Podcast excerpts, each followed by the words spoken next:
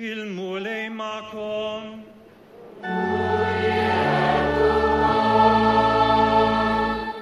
Arim Evangelius con San Juan.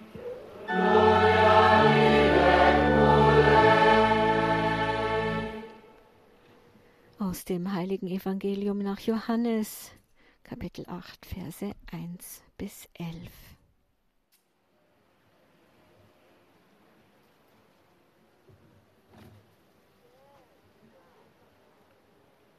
Dak iż-żmien Ġesu tela lejn l-olja taż-żebbuġ. Imma l-għada qabel is-seb reġa mar fit-tempju In jener Zeit ging Jesus zum Ölberg. Am frühen Morgen begab er sich wieder in den Tempel. Alles Volk kam zu ihm, er setzte sich und lehrte es. Da brachten die Schriftgelehrten und die Pharisäer eine Frau, die beim Ehebruch ertappt worden war. Sie stellten sie in die Mitte und sagten zu ihm, Meister, diese Frau wurde beim Ehebruch auf frischer Tat ertappt. Mose hat uns im Gesetz vorgeschrieben, solche Frauen zu steinigen. Was sagst du? Mit diesen Worten wollten sie ihn auf die Probe stellen, um einen Grund zu haben, ihn anzuklagen.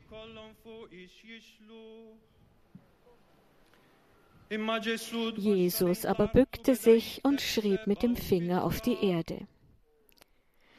Als sie hartnäckig weiterfragten, richtete er sich auf und sagte zu ihnen, Wer von euch ohne Sünde ist, werfe als erster einen Stein auf sie. Und er bückte sich wieder und schrieb auf die Erde. Als sie das gehört hatten, ging einer nach dem anderen fort, zuerst die Ältesten.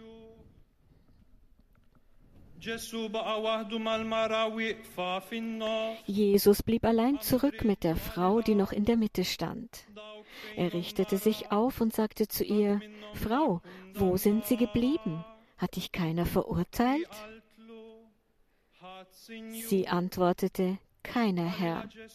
Da sagte Jesus zu ihr, Auch ich verurteile dich nicht. Geh und sündige von jetzt an nicht mehr. il-kelma tal-mulej.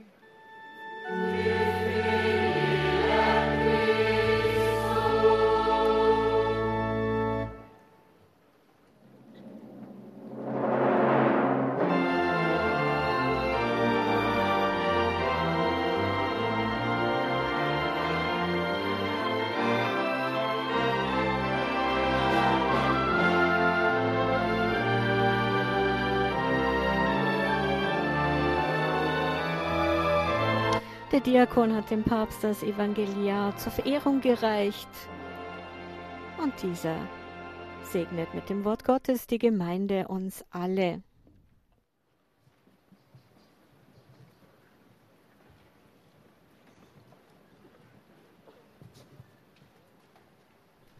Ja, wir hören nun gleich die Predigt von Papst Franziskus bei dieser heiligen Messe in Malta. Es ist, wie gesagt, die 36. apostolische Reise von Papst Franziskus.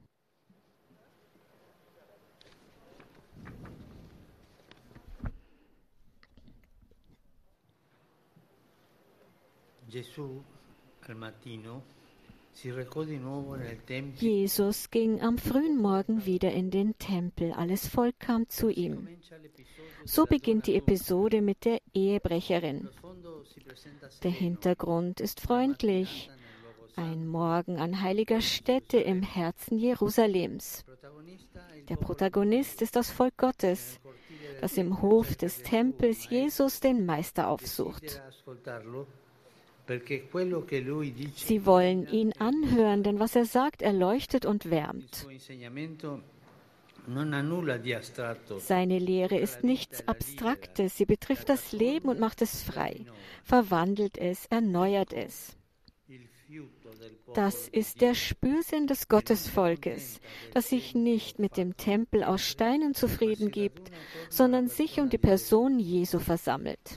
In dieser Episode sehen wir das Volk der Gläubigen aller Zeiten, das heilige Volk Gottes, das hier in Malta zahlreich und lebendig ist treu in seiner Suche nach dem Herrn, gebunden an einen konkreten gelebten Glauben.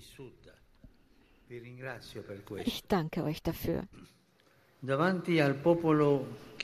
Vor dem Volk, das zu ihm strömt, hat es Jesus nicht eilig. Er setzte sich, heißt es im Evangelium, und lehrte es. Aber in der Schule Jesu gibt es leere Plätze, es gibt Abwesende, das sind die Frau und ihre Ankläger. Sie sind nicht wie die anderen zum Meister gegangen und die Gründe für ihre Abwesenheit sind unterschiedlich. Die Schriftgelehrten und Pharisäer meinen, sie wüssten schon alles. Sie bräuchten die Lehre Jesu nicht. Die Frau hingegen hat sich verirrt, ist vom Weg abgekommen, weil sie ihr Glück auf falschen Pfaden gesucht hat. Die Abwesenheit ist also auf unterschiedliche Beweggründe zurückzuführen, so wie auch der Ausgang ihrer Geschichten unterschiedlich ist. Beschäftigen wir uns mit diesen Abwesenden. Zunächst einmal die Ankläger der Frau die abwesend sind wie die Frau. In ihnen sehen wir das Bild derer, die sich rühmen, gerecht zu sein, das, das Gesetz Gottes zu befolgen, gute und anständige Menschen zu sein. Sie achten nicht auf ihre eigenen Fehler, sind aber sehr darauf bedacht, die Fehler der anderen zu finden. So gehen sie zu Jesus, nicht mit offenem Herzen, um ihm zuzuhören, sondern sie wollten ihn auf die Probe stellen, um einen Grund zu haben, ihn anzuklagen, heißt es im Evangelium. Es ist eine Absicht, die das Innere dieser gebildeten und religiösen Menschen deutlich macht, die die Heilige Schrift kennen, den Tempel besuchen, aber all das ihren privaten Interessen unterordnen und nicht gegen die bösen Gedanken ankämpfen, die sich in ihren Herzen regen. In den Augen der Menschen scheinen sie Experten für Gott zu sein. Aber gerade sie erkennen Jesus nicht. Im Gegenteil, sie sehen in ihm einen Feind, den es zu beseitigen gilt. Dazu stellen sie eine Person vor ihn, so als wäre sie eine Sache, nennen sie verächtlich diese Frau und prangern ihren Ehebruch öffentlich an. Sie drängen darauf, die Frau zu steinigen und schütten ihre Abneigung über sie aus, die sie auch gegen das Mitgefühl Jesu hegen. Das alles tun sie unter dem Deckmantel ihres Rufs als religiöse Menschen. Brüder und Schwestern, diese Gestalten zeigen uns, dass sich selbst in unserer Religiosität der Wurm der Heuchelei und das Laster mit dem Finger zu zeigen einschleichen kann. In jedem Zeitalter, in jeder Gemeinschaft. Es besteht immer die Gefahr, dass wir Jesus missverstehen, dass wir seinen Namen im Munde führen, ihn aber in Wirklichkeit verleugnen. Und das kann auch geschehen, wenn wir Banner mit Kreuzen darauf aufziehen. Wie können wir also überprüfen, ob wir Jünger in der Schule des Meisters sind? Durch unsere Sichtweise, durch die Art, wie wir unsere Nächsten und wie wir uns selbst sehen. So können wir überprüfen, wohin wir gehören, unsere Zugehörigkeit überprüfen.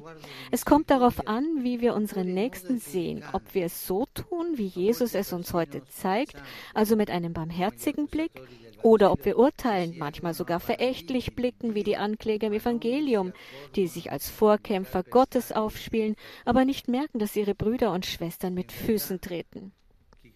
In Wirklichkeit haben diejenigen, die glauben, den Glauben zu verteidigen, indem sie mit dem Finger auf andere zeigen, vielleicht eine religiöse Vision, aber sie vertreten nicht den Geist des Evangeliums, denn sie vergessen die Barmherzigkeit, die das Herzstück Gottes ist. Um zu verstehen, ob wir wahre Jünger des Meisters sind, müssen wir auch überprüfen, wie wir uns selbst sehen. Die Ankläger der Frau sind überzeugt, dass sie nichts zu lernen haben. Ihr äußerer Apparat ist zwar perfekt, aber es fehlt ihnen die Wahrheit des Herzens.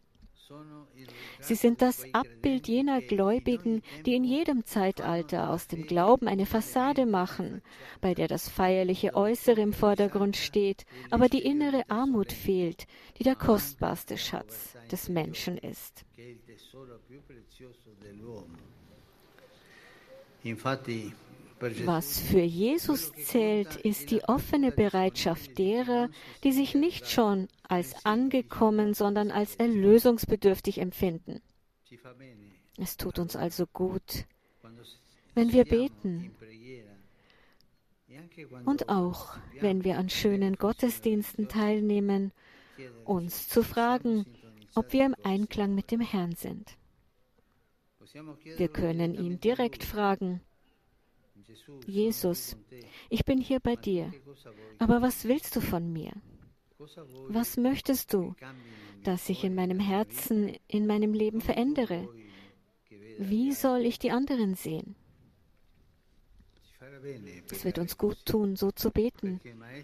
Denn der Meister gibt sich nicht mit Äußerlichkeiten zufrieden, sondern sucht die Wahrheit des Herzens. Und wenn wir ihm unser Herz in Wahrheit öffnen, kann er Wunder in uns bewirken.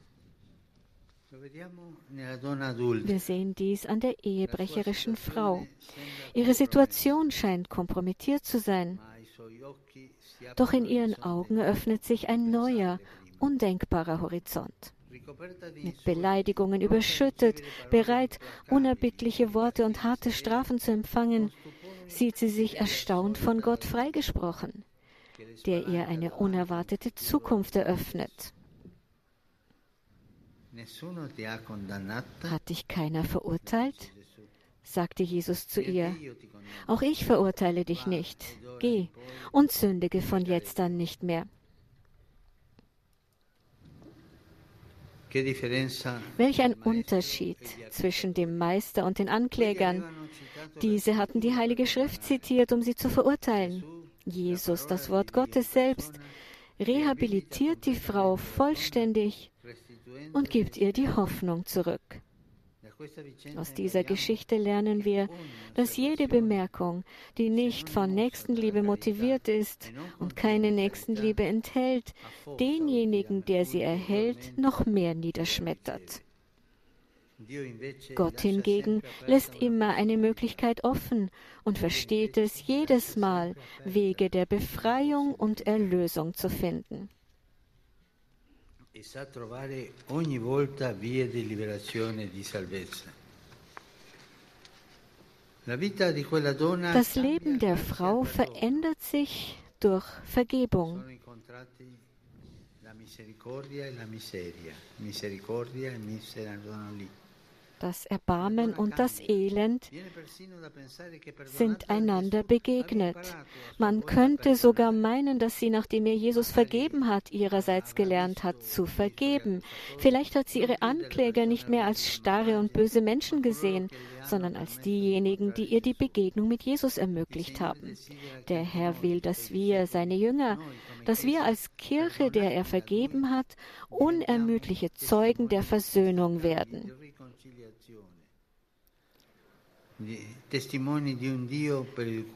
Zeugen eines Gottes, für den es das Wort unwiederbringlich nicht gibt.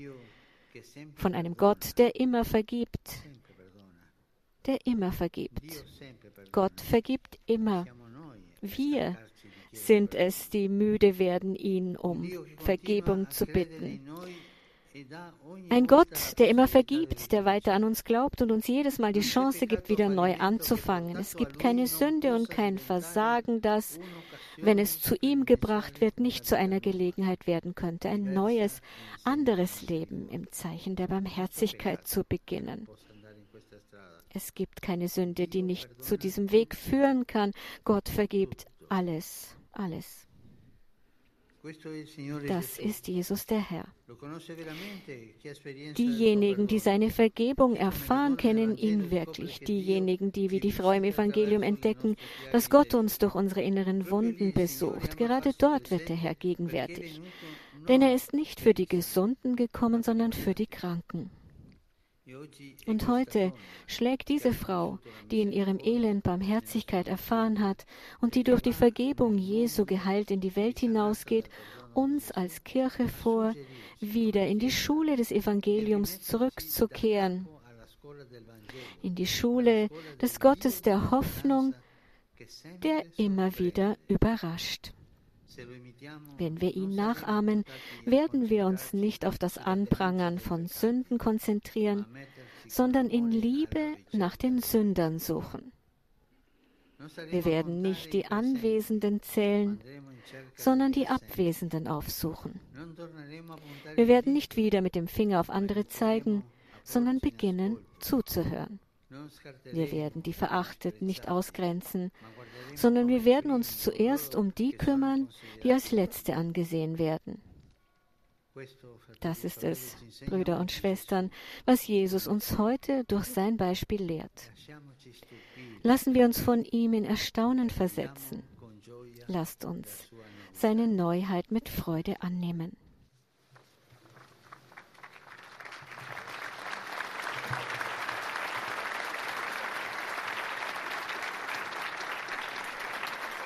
Ja, das war die Predigt von Papst Franziskus bei dieser heiligen Messe in Malta.